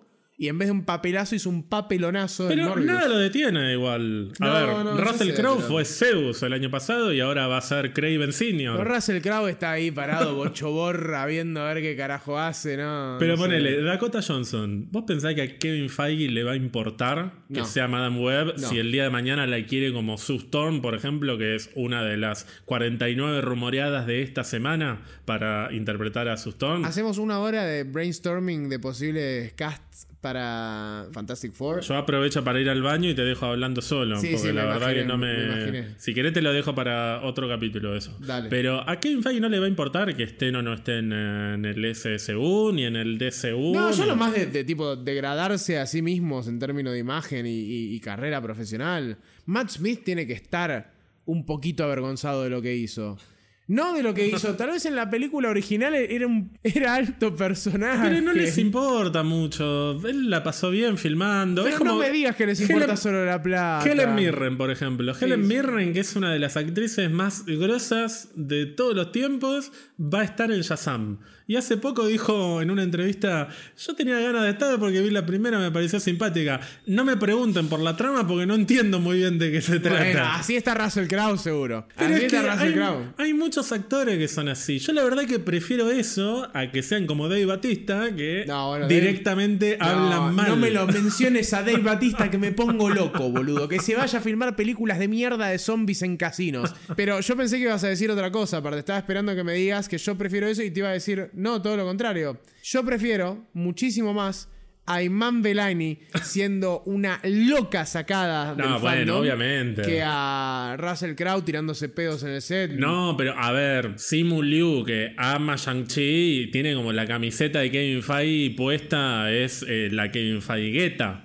Simu Liu. Sochi Gómez, que se cuela en toda la Saban Premier, que está Sí. lista para cuando, cuando la llamen, La está, amo, ¿eh? Está amo, lista. Es- amo. vos que sos más futbolero que yo, ponele. Sochi Gómez es la que está precalentando todo el tiempo, está lista para entrar. Sí, y no la llaman nunca. no la llama nunca, pero esa está la lista. nunca. Esos personajes siempre nos caen más simpáticos, obviamente, porque se nota que están enamoradísimos del personaje. De la misma manera que también, con, por ahí con una mirada un poco más empresarial, Ryan Reynolds, Hugh Jackman, estos actores que cuidan mucho a sus personajes, pero porque también son su marca. Ya no es tanto por una cuestión de fanatismo, sino por una cuestión de, de- de branding, ¿no? Esos personajes siempre nos caen mejor que los que van solamente por el cheque. Ahora bien, una cosa es ir por el cheque y decir no veo la hora de terminar esta película porque me molesta el maquillaje. Dave Batista. que es Dave Batista. Y otra cosa es, no sé muy bien de qué se trata esto, pero quiero que lo vean mis nietos. Sí, sí, no, si, si hay una performance buena después de decir eso, está bien. De hecho, eso me parece que fue lo que dijo Michael Douglas en su momento. Dijo, yo la verdad que no tenía la menor idea de Ant-Man, pero quería estar en una película que pudieran ver mis nietos. ¿Quién era el que no sabía bien dónde estaba parado? ¿Michael Keaton o Russell Crowe? Digo, No, sí, Michael estoy- Keaton no entiende nada. Estoy grabando algo ahí, pero no es superhéroe. Michael Keaton no entiende. Pero ves, Michael Keaton es, es un laburante. Es yo voy, me pongo el traje que me tenga que poner, miro para donde tenga que mirar, digo la boludez que quieren que diga a Batman y factura cara- 800 millones Sí, de sí, dólares. Sí, sí, aparte la cara de ese Batman diciendo, tipo, Es una cara muy franchelesca, es una cara de ¡Es alguien. Franchella! Michael Keaton es Franchella. Es el mismo, tiene el mismo vibe. Pero bueno, a eso voy. No todos los actores tienen que ser fanáticos de las franquicias en las que actúan. Y me parece bien, sin llegar a los extremos de Dave Batista. Ah, está bien, pero Matt Smith eh, había hecho un par de comentarios medio mala leche igual respecto, no me acuerdo si a la película o a un fan lo trató. Algo hubo. con Es Matt que me parece que Matt Smith fue con la mejor de las ondas a hacer lo que pudo, porque la verdad que le pone bastante Y onda a se Matt comió Smith. una re boludeada. Y lo boludea mucho y no está bueno, porque él fue a laburar. Jared Leto, qué sé yo, es un poco más responsable, Pero tiene que poner que- la cara, pero Matt Smith es un laburante más. Lo mismo que la pobre Adri Arjona, que yo también la he bardeado bastante. Bueno, en conclusión, no te entusiasma Craven, no te entusiasma Madame Web, menos me imagino lo que te puede llegar a entusiasmar el muerto. Yo con el muerto estoy. Tengo ganas de que avance un poquito, porque como estoy muy badbaniero. Para mí no se va a hacer. Y para mí, lamentablemente, tampoco, pero No ahora tengo ganas. No se va a hacer. Y te digo igual algo. eh, no me manejean lo. más. No, pero que nada de esto manijea. A ver, a mí me manijea Madame Web, pero bueno. No, pero Madame Web tengo un poco de ganas de ir a verlo para ver qué carajo es. Es que yo quiero ver qué pasa en la película, además de las cinco chicas corriendo por Grand Central Station. Es una oda a las modas de los 90, me parece. Al tiro, Es- al tiro bajo y las mujeres delgadas. Es que es eh, wannabe de las Spice Girls corriendo por Grand Central Station. Bueno, Uy, ¿decís que puede estar esa canción en la película? Yo me creo que encantaría. puede ser. Me encantaría.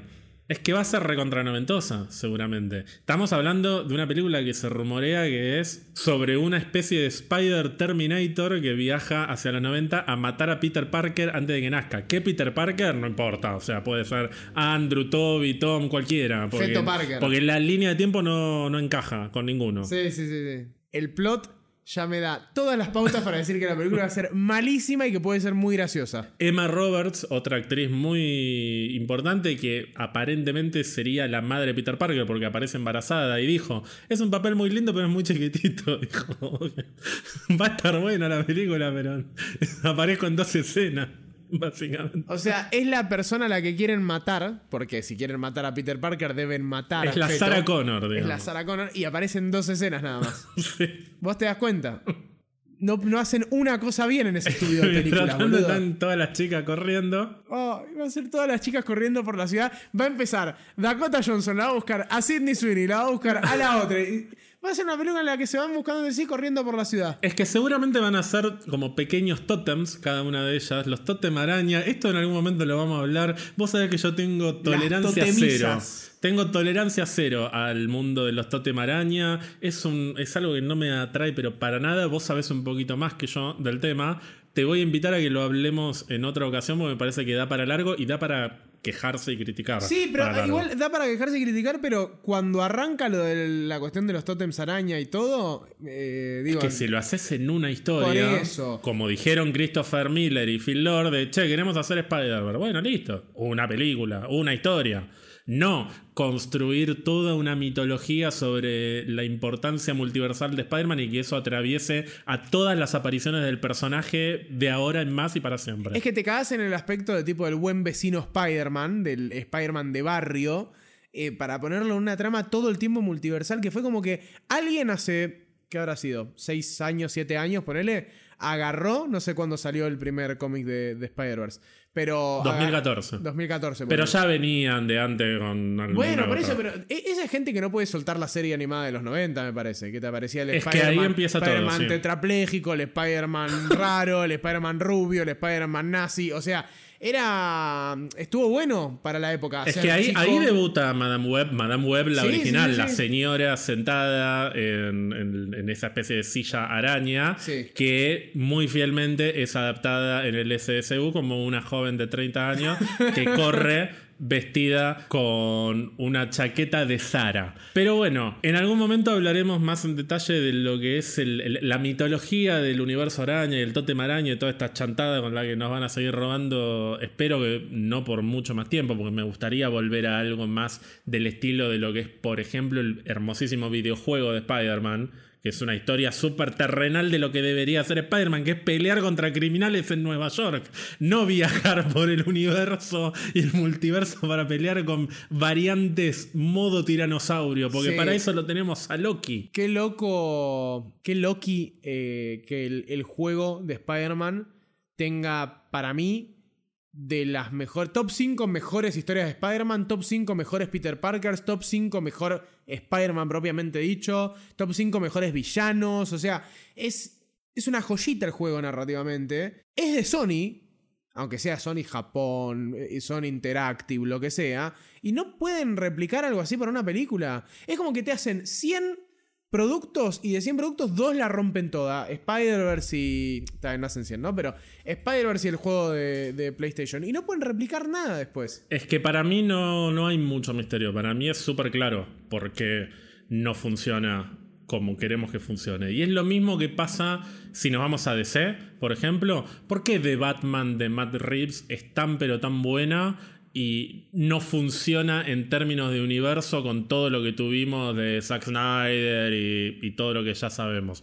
Y justamente porque es una historia autocontenida, con el control creativo centrado principalmente en algunas personas, puntualmente Matt Reeves, en el caso de, Batman. Bueno, de la misma manera, en el videojuego de Spider-Man, todo el control creativo está en Insomniac y hacen su historia, que seguramente hay gente de Sony, de Marvel, que interviene para dar su aporte decir, esto lo podés poner, esto no, podés poner el santuario de Doctor Strange y la Torre Avenger, pero no podés poner tal y tal cosa pero lo que es la historia y la construcción de los personajes y la narrativa del juego está a cargo de muy pocas personas que no reciben mayores interferencias de otros ejecutivos. Y de la misma manera que, y con esto nos vamos de nuevo al costado animado, cuando Amy Pascal va a buscar a Phil Lord y Christopher Miller para que hagan una película animada de Spider-Man, ellos le dicen, bueno, queremos hacer Spider-Verse y queremos que el protagonista sea Miles Morales. Amy Pascal le dice, listo, acá tenés la plata te espero dentro de dos años, dame una buena película. Y los chabones le dan una obra maestra, le dan una de las mejores películas de Spider-Man de todos los tiempos. Funcionó muy bien porque no tenían gente diciéndole, mirá que acá tiene que aparecer el Daily Bugle mencionando que Morbius se escapó de no sé qué eh, poronga. Ahora bien, Into Spider-Verse fue un éxito, eso tuvo repercusiones tanto en los cómics como en el MCU, porque por algo tuvimos No Way Home. Y ahora vamos a tener no solo una secuela de Into the Spider-Verse, sino dos secuelas, que son Across the Spider-Verse y Beyond the Spider-Verse. Y además... Basta. Se viene hablando desde hace rato de un spin-off únicamente con personajes femeninos, o sea, Spider-Gwen, Spider-Woman, ahí podemos meter a Silk. Qué manera de destruir productos. Entonces, ahí tenemos otro como microuniverso que va creciendo y que a la vez es multiversal. Voy a entrar a, los, a las oficinas de Sony con una ametralladora, boludo. No puede ser una película nominada al Oscar que van y tipo le sacan así dos secuelas de una. Yo cuando hablamos de esto siento que todos los problemas de Sony se solucionarían de una manera muy pero muy simple y que todas las fichas están en este tablero y que simplemente hay que reorganizarlas. Ahora te voy a decir cuál es mi teoría y qué es lo que yo le propondría a los amigos de Sony, como si les importara mi opinión, pero bueno, no importa, para eso estamos acá. Pero antes de eso, al margen de la saturación con el multiverso, el universo araña y todo esto, este año vamos a tener a Cross Spider-Verse, que en lugar de traer personajes del multiverso a un universo que sería el de Miles Morales, el mecanismo va a ser inverso. Van a ser Miles y Spider-Gwen viajando por el multiverso y cruzándose con seguramente muchísimos, pero muchísimos más Spider-Man, porque ya los vimos en los pósters. Y se van a enfrentar a un villano también súper archi desconocido que es The Spot, que de milagro no tuvimos un proyecto de spot del SSU, porque es otro villano que tranquilamente podría ser una nueva leyenda de Marvel, ¿no? Entrañable y amado por todos de Spot. Pero ves, ahí me parece una gran decisión tomar un villano más o menos desconocido y ponerlo como villano de una película de Spider-Man, como hicieron con Mr. Negative, por ejemplo, en el juego de Spider-Man. No hacer una película de Mr. Negative o una película de The Spot. Mirá qué fácil que es el razonamiento. ¿Cómo puede ser que una empresa entera de entretenimiento no se le ocurra? Con este panorama y sabiendo que detrás de Across the Spider-Verse hay gente a la que evidentemente le importa el personaje, o sea, hay cabezas creativas. Pero seguramente hay más cabezas ejecutivas de las que había cuando salió la primera de Into the Spider-Verse. ¿Qué nivel de expectativa barra manija barra interés tenés por esto? Miedo, absoluto. Miedo. La primera película me encantó. Spider-Man es un personaje que a mí me encanta desde siempre y que significa mucho para mí. Sony vive haciéndomelo mierda en todo lo que hace, incluido los villanos, todo. Y que venga una secuela de una película que la pegó tan bien, por, entre otras cosas, el estilo de animación. Bueno, pero por eso separo. Esto es Sony Animation, no es el SSU, Spunk, etc. No, no, no, por eso, bueno, pero, pero Sony sigue siendo la encargada de hacer esto. Yo lo y perdón, es una película del universo de Spider-Man que tiene a Spider-Man como protagonista, lo cual es un montón. Sí. Porque el 90% de las cosas que tenemos no tiene a Spider-Man. Te digo que. me- Claro, es que es ridículo, porque tenés. Sony dice: Bueno, en las películas live action no pongan a Spider-Man, pero en la animada pongan 100 Spider-Mans, como para compensar. Entonces, primero, me harta después de un rato el Spider-Verse. A mí me gusta el Spider-Man más terrenal. Segundo, yo creo que esta película la pegó la primera vez. Entre otras cosas, como te decía, por el estilo de animación. Y me parece que lo que la hizo tan bien recibida fue en parte eso. También hubo una muy buena combinación con una trama que, eh, que estaba muy bien. Digo, no, fue una, buena película de Spider-Man integralmente. Replicar eso o intentar ponerle una secuela cuando ya sabemos un poco por dónde va la sorpresa del multiverso, hace que la parte de la narrativa quede un poco chata y ya conocemos el estilo de animación. Y es obvio que en algún momento van a cambiar el estilo de animación en la película porque van a pasar por distintos universos, distintos Spider-Versos, lo que sea. Pero me tiene como levemente preocupado porque, no sé, no, me- no- no es que te arruina la original cuando sale una secuela mala, pero me da paja. No, no me da tanta paja porque haya una secuela, me da paja porque programaron dos. Es- eso me jode bastante, porque, no sé, ahí sí siento que están todos los ejecutivos tratando de exprimir producto, exprimir producto para sacar guita. Y qué sé yo, o sea, Sí, el- y originalmente iba a ser parte 1 y parte 2. Y después lo cambiaron a Across y Beyond. Y después eso abre la puerta para que venga Under the Spider-Verse, Over the Spider-Verse, Behind the The Spider-Verse. Cat is Under the Spider-Verse. Sí. No, bueno, tiene eso y también a mí Spider-Man 2099 no es un Spider-Man que particularmente me interese muchísimo. Me parece que es una película que va a tener una narrativa buena, como la primera tuvo una muy buena narrativa, o sea, una muy buena historia, el desarrollo de la historia estuvo muy bueno, pero lo que me voló la cabeza a mí fue el estilo de animación. Me vas a exprimir ese estilo de animación, que para mí era medio único de esa película, para darme una trama medio pelo y a mí ya veo que eso me va a poner del orto. Y que esa trama medio pelo tal vez dure dos películas enteras, me preocupa. Sí, a ver, yo no le tengo miedo ni en términos de historia ni en términos de animación, porque en términos de animación ya dijeron que van a llevar como al nivel siguiente lo que hicieron en la primera, o sea, van a probar más estilos de animación todavía, o sea, van a jugar mucho más con recursos de animación que siento que visualmente la película se va a ver muy pero muy bien. En términos de historia por ahí no está tan garantizado que no vaya a fallar, pero como es el mismo equipo que estuvo detrás de la primera, no tengo motivos para tener demasiado miedo realmente. Ahora, lo que a mí me pasa con estas historias de Spider-Verse y el multiverso y universo araña, etc., es que está todo buenísimo, pero todo ese esfuerzo yo lo pondría en otro lado para poder tener algo mucho más simple, pero que en términos narrativos me resulte más satisfactorio. O sea, no necesito más Spider-Man, más universos, más animación. o sea, lo que me pasa a mí. necesito por ahí algo menos ambicioso y más simple, pero que sea más fiel a lo que es el espíritu del Spider-Man con el que todos crecimos, que es un emblema de la cultura popular. Es como que la próxima de Superman sea una sitcom de Clark Kent o, un road trip de Clark Kent con Lois Lane. No, o sea, todos queremos ver a Superman siendo Superman, todos queremos ver a Batman siendo Batman. Después tenés una infinidad de personajes para experimentar y para jugar con distintos géneros, pero Batman, Superman y Spider-Man son los héroes que están instalados en la cultura popular desde siempre. Son los héroes que yo siempre digo que yo me puedo acordar de cómo conocí a Iron Man y lo vi en el dibujito de los 90.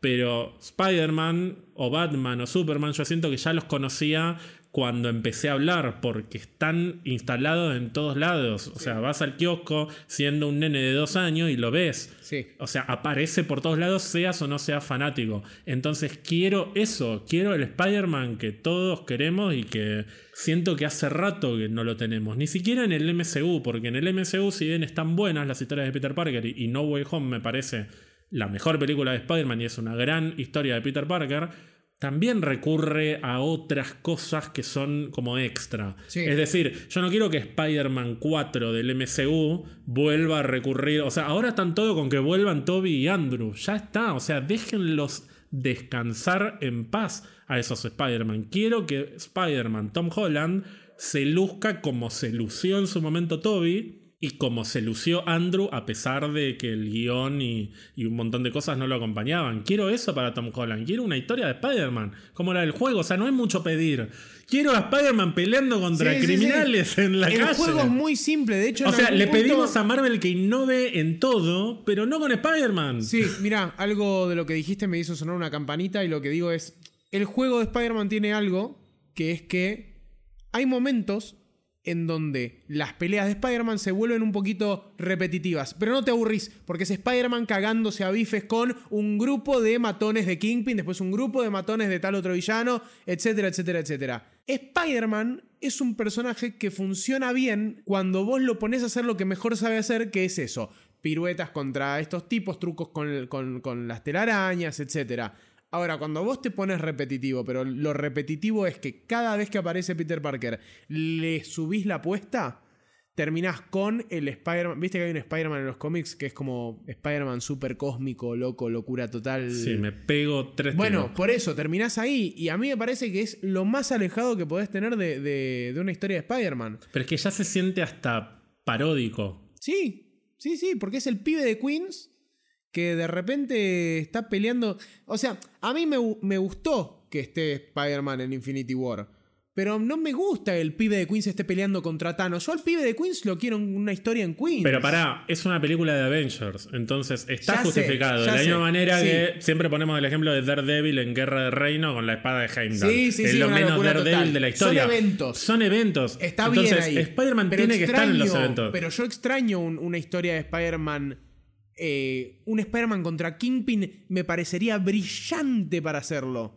Y no sé si lo harán, pero tiene que ir por ahí. Tienen que subir la intensidad, pero bajar la apuesta cosmonáutica, temporal, multiversal. yo creo que en Marvel Studios lo tienen claro eso. O sea, yo creo que Kevin Feige tiene que ser muy tarado para no darse cuenta de que el camino a seguir es Spider-Man y Daredevil contra Kingpin, porque es básicamente lo que todo el mundo está pidiendo desde hace años. El tema es que, lamentablemente, Marvel Studios no tiene los derechos del personaje, entonces no puede hacer lo que quiere con Spider-Man. Si no, Spider-Man ya hubiese aparecido en She-Hulk, en, en otras series y otras películas y en este capítulo hicimos todo el repaso de los quilombos legales para que pueda aparecer solamente en algunas películas. Ahora bien, a mí lo que me gustaría, y no va a pasar esto, pero yo creo que todos estos problemas se solucionarían de una manera muy, pero muy fácil, que es que Sony tuviese a la cabeza de sus productos relacionados a Spider-Man a una figura o a dos figuras que tengan la capacidad de poder tomar decisiones creativas sobre el desarrollo narrativo tanto de Spider-Man como del resto, el abanico enorme de personajes que tienen, que es lo que le faltó a DC durante los últimos veintipico de años y por eso ahora llega James Gunn con Peter Safran y te puede gustar o no lo que está proponiendo, pero el tipo dijo, bueno, vamos a ir por acá, vamos a tener estas historias independientemente cada una de la otra va a representar esto y aquello y en el gran esquema, en el largo plazo, vamos a apuntar hacia allá. Es tan simple y tan complicado como eso, o sea, es una persona supervisando todo en términos creativos, no solamente en términos ejecutivos y comerciales, que también es importante que esté ese rol. Kevin Feige cumple un poco los dos roles en Marvel Studios fija tanto en la parte creativa como en la parte comercial. A Kevin Feige no le no es que va a hacer cualquier cosa y no le va a importar si le deja o no le deja dinero, pero es lo suficientemente inteligente como para poder armar un plan que le rinda en ambos planos al estudio y que eso le permita además después jugársela todavía más con algunas historias. A mí lo que me gustaría y acá voy a ser 100% sincero, yo no, sé si necesito más películas de Spider-Man que estén tan conectadas con el MCU. Yo ya tuve a Spider-Man con Iron Man, con Doctor Strange, con Nick Fury, y ni hablar lo que fueron las películas de Avengers. Yo estaría 100% tranquilo si Sony retomara el control de las películas de Spider-Man y se encargara 100% de el universo en términos narrativos de Spider-Man con alguna figura a la cabeza que se encargue de eso, que para mí deberían ser los de Into the Spider-Verse. Deberían ser Christopher Miller y Phil Lord. Me encantaría que ellos ocuparan el rol de cabezas creativas del universo de Spider-Man, digamos. Y que trabajen en conjunto con Marvel y que el trato sea mucho más simple. Sony hace las películas de Spider-Man y hace películas de personajes que tienen que ver con Spider-Man y se cruzan los personajes como es lógico. O sea, si haces una película de Venom que se cruza con Spider-Man, si vas a hacer una película de Morbius porque tenés ganas de contar una historia de Morbius porque vale la pena, que esté conectado con Spider-Man. Y llegado el momento, cuando se den los eventos cataclísmicos del MCU, que Spider-Man aparezca y que el trato pase por ahí. A Marvel Studios no le, no, le interesa realmente recaudar, me parece, con películas de Spider-Man, porque no lo hizo en este último tiempo. La recaudación, como dijimos, se la llevó Sony. Lo que más le importaba a Marvel Studios era poder usar al personaje en las películas. No es lo mismo Infinity War y Endgame si está Tom Holland que si no está Tom Holland. Y no va a ser lo mismo Kang Dynasty ni Secret Wars si no está Tom Holland. Entonces, Creo que simplemente deberían acordar que Sony le preste a Spider-Man con algún acuerdo económico a Marvel Studios para las películas que sean necesarias, que serían pocas, serían dos o tres, y que Sony después, con las cabezas creativas a cargo del personaje, se encargue de hacer buenas películas como pudieron hacerlo con Amazing Spider-Man. Y volvemos a esto que decíamos hace un rato.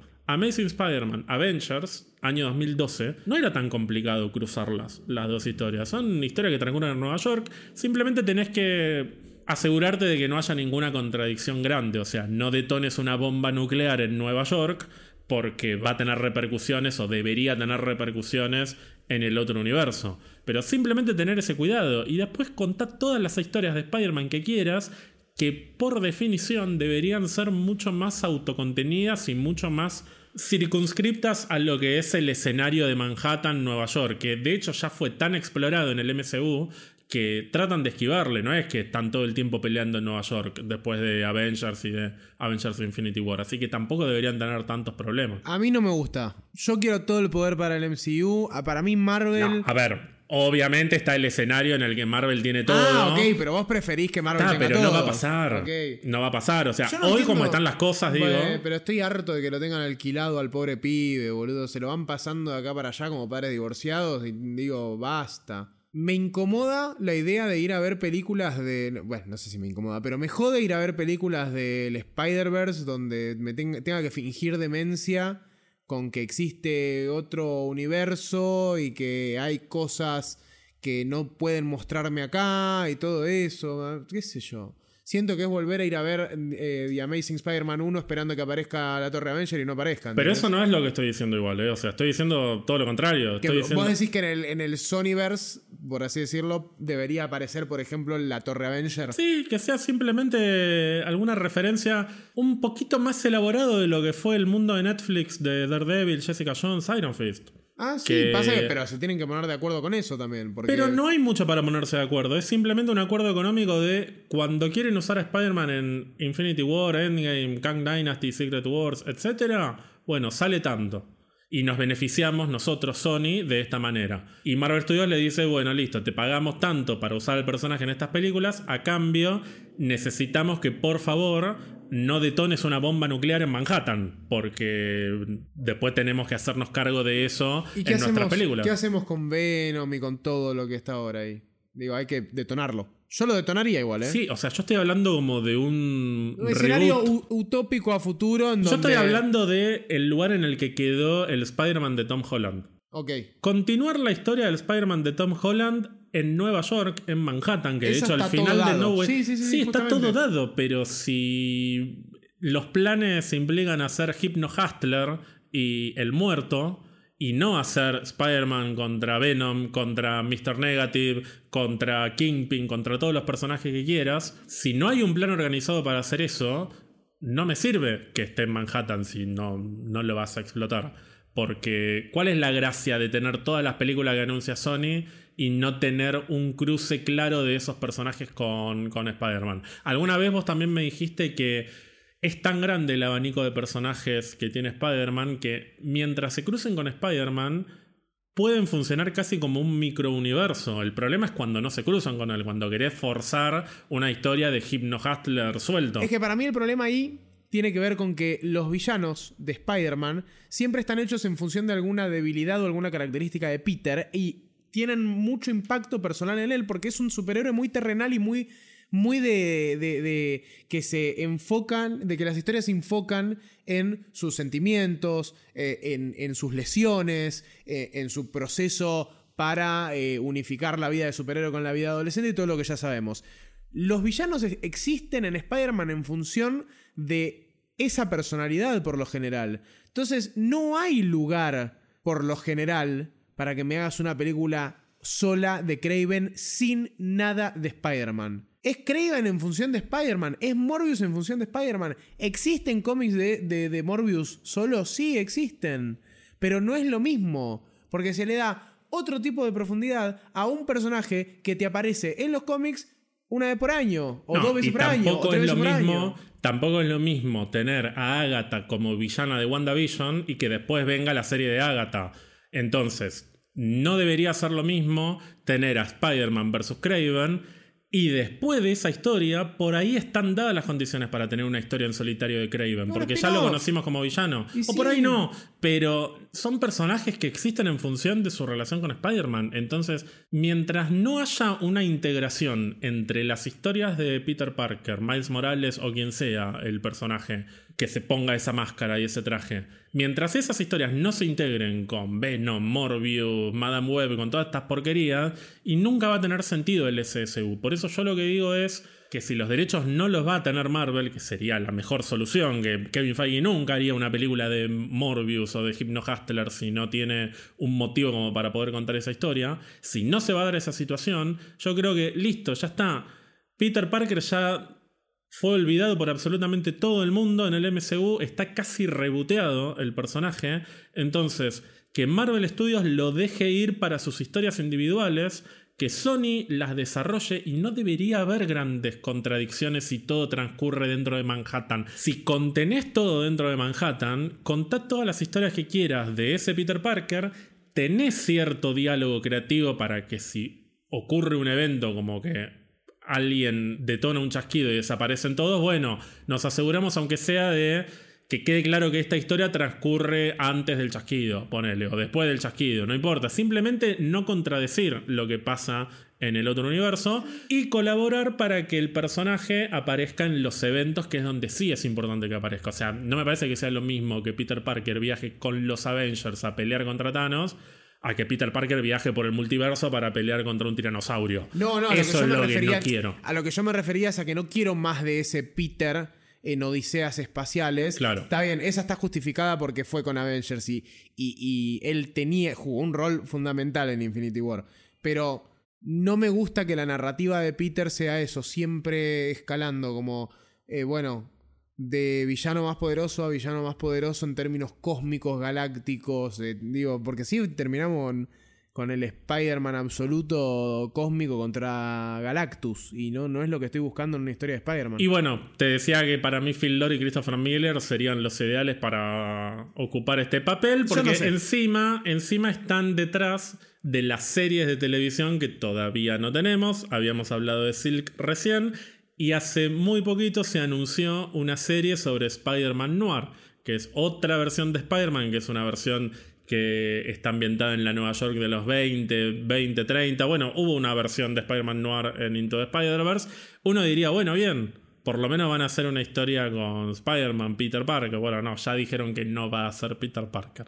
Pero bueno, ¿Qué querés que te diga? La solución mágica, una vez más, sería que Marvel tuviera los derechos de todo. No va a pasar a corto plazo. Entonces... Bueno, recordemos que vamos a tener una serie animada de Spider-Man por parte de, Marvel. Sí, que eh, eso es 100% Marvel Studios, pero bueno, es un universo alternativo, es como que no tiene mayor injerencia, me parece. Sí, no sé cómo van a hacer para eso tampoco, ¿eh? Mirá que yo a Marvel le tengo fe siempre, pero que va a aparecer Guato al principio diciendo, oh, me levanté de, estar en el baño y oh, mirá, un nuevo universo de Spider-Man. Es que, sí, estamos hablando de Spider-Man Freshman Year, que es un poco como un what if extendido. Es qué pasaría si Peter Parker hubiese sido mentoreado por Norman Osborn en vez de por Tony Stark. Es ese el concepto, básicamente.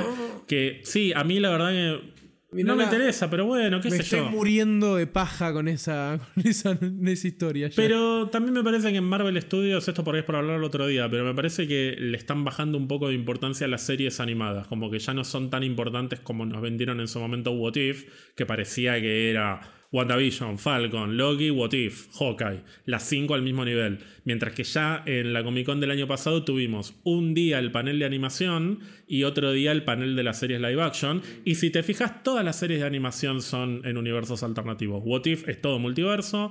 X-Men 97 entiendo que es en el universo de la serie de los 90. Esta de Spider-Man es una versión alternativa del Spider-Man del MCU.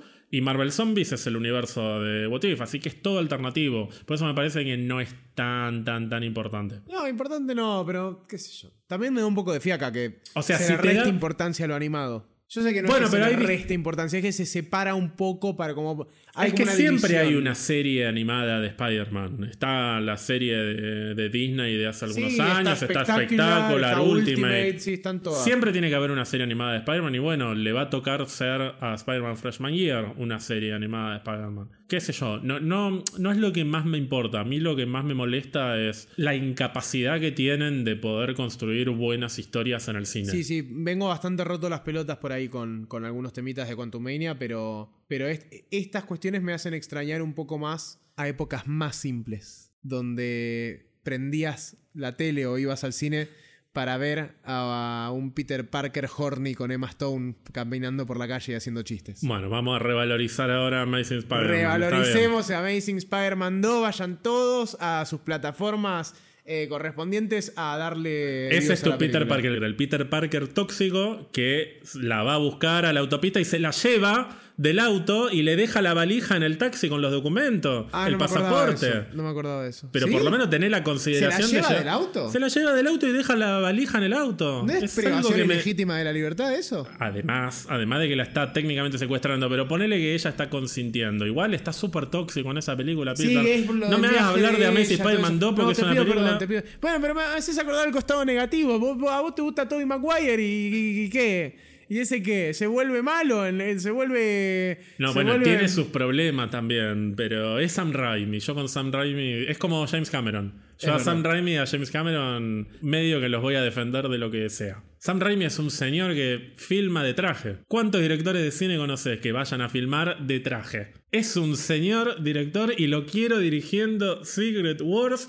Va a ser una conversación para otro momento. No estamos en condiciones de hablar Me de parece esto. perfecto. Te pregunto, ¿la pasaste bien? ¿Te revitalizaste un poquitito? ¿Seguís en estado zen? No, eh, bien, un poquito iracundo y enojado porque la verdad es que termino sintiendo que detrás de todo este quilombo hay pujas y negociaciones puramente financieras que nos privan a nosotros de ver un montón de productos que tenemos ganas de disfrutar y me da muchísima paja porque yo la primera vez que entré a un cine emocionado por ver un superhéroe fue cuando fui a ver Spider-Man de Sam Raimi y hoy en día siento que cada vez que voy a entrar a ver a Spider-Man va a ser otra desilusión, otra decepción o no sé, pero Bueno, no la última película de Spider-Man fue la mejor de todos Una los tiempos. cagada esa película. No, mentira, me encantó, me encantó. Pero a partir de ahora en adelante, eh, estoy como muy a la deriva con el tema. Eh, no sé qué quiero que haga el MCU con el personaje, la verdad. Me gusta la idea de, de, de Kingpin y Daredevil y toda la bola.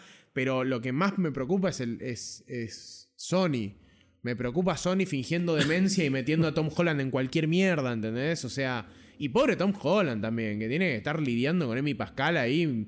Debe tener toda la oficina llena de incienso, palo santo, todo ahí. Entra un humo místico. Mira, hace dos años lo estabas bardeando a Tom Holland porque había dicho que le parecía que había que darle un descanso a Peter Parker, que ya sí, estaba. que se lo de mi amiga con eso. que no quería ser Peter Parker hasta los 30 años. Yo para que quedo muy Muy fácil. Dave Bautista lo que dijo igual en su momento. Pero era una táctica de negociación. Yo te dije, para mí estaba tirando como, bueno, miren que yo ya estoy para irme a hacer películas independientes, ¿no? Y que le suban el caché Sí, por sí, miles sí. y miles de y, y a millones de dólares. dijo, vení para acá, vení, vení para acá, nene, vení un poquito. ¿Qué anduviste diciendo por ahí? Sí, sí. ¿Ves esa torta de plata que está allá?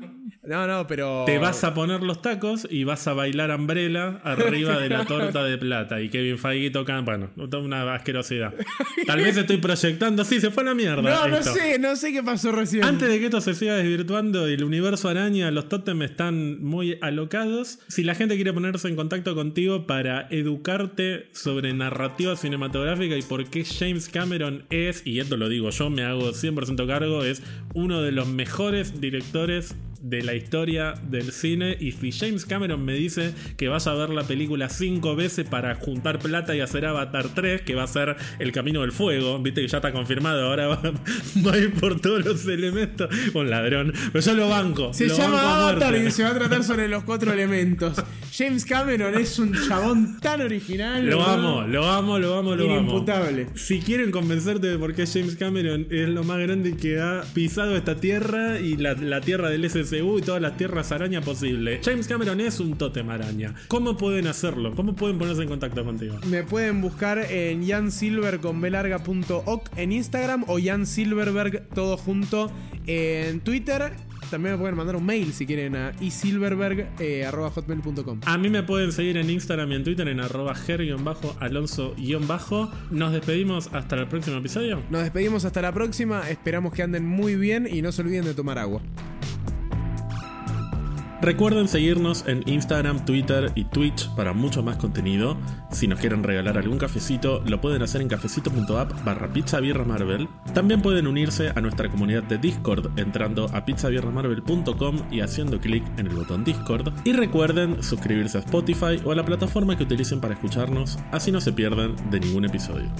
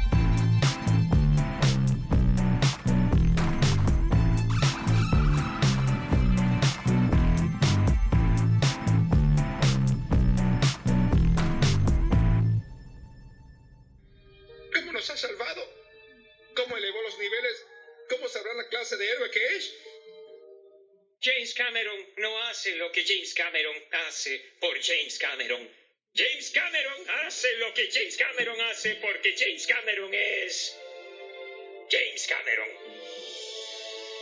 Su nombre es James Cameron, el más valiente pionero. Cualquier presupuesto, profundidad, ¿quién es? Es el James Cameron.